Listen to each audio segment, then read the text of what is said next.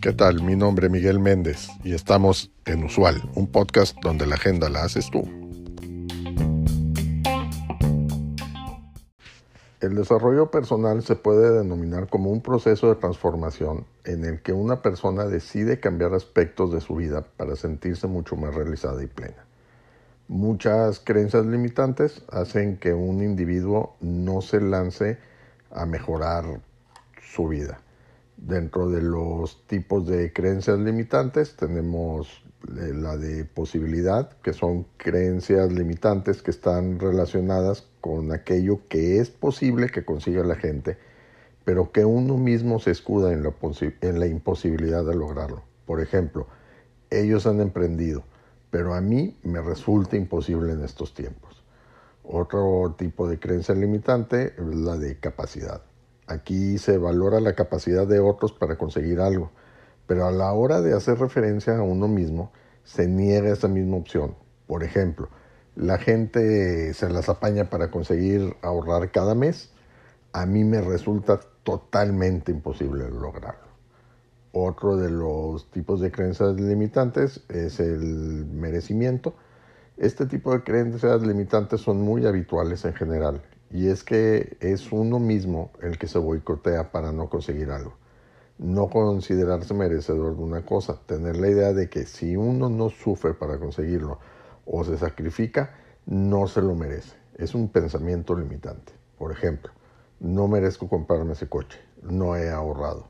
He tenido la suerte de que me tocase la, lotería de manera fortuita. Es, a veces todo queda en un proceso de, de intenciones, pero si se pone en práctica todo lo necesario para generar cambios, pueden obtenerse resultados satisfactorios para esa persona. El desarrollo personal pretende conseguir que se lleve a cabo una superación personal, eh, que se implementen acciones para cambiar comportamiento, actitudes o pensamientos. El objetivo es siempre que la persona consiga una mejor calidad de vida y un bienestar mucho mayor. De ahí la importancia del desarrollo personal en nuestra vida.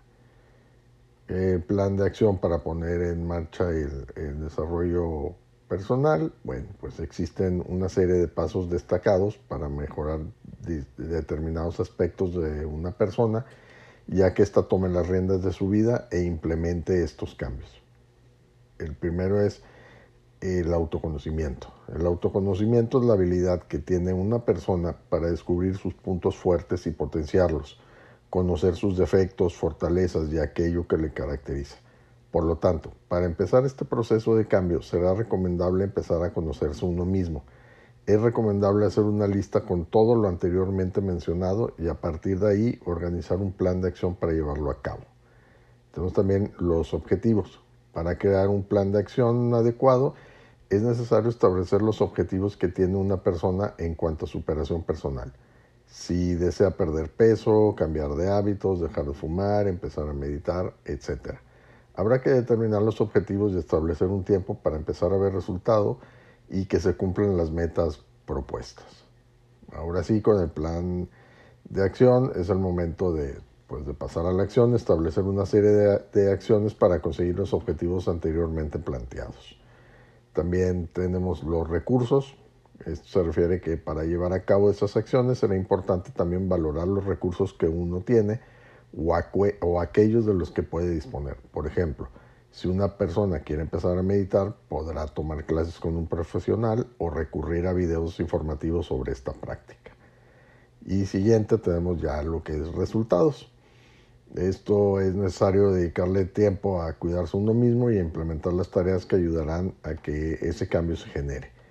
Por ello, hay que ir valorando los resultados a medio y largo plazo para saber si ese es el camino a seguir o si se necesita realizar algún cambio para mejorar los resultados que uno desea conseguir. El desarrollo personal se puede dar en diferentes áreas de la vida de una persona, en sus relaciones, emociones, salud, cuerpo o finanzas personales. Por este motivo, lo importante es determinar aquello en lo que uno quiere mejorar y sentirse mucho más pleno. Por ejemplo, Si una persona quiere aprender a gestionar mejor sus emociones, podrá poner en práctica pautas y recomendaciones sobre inteligencia emocional. El objetivo será conocerse y sentirse mejor consigo mismo, valorar todas las emociones, aceptarlas y crecer como persona. Esta es una nota eh, publicada por Rosario Peiro en economipedia.com.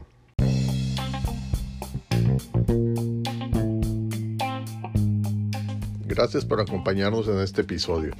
Te recuerdo seguirnos y darnos like. Es de suma importancia para el desarrollo de este proyecto.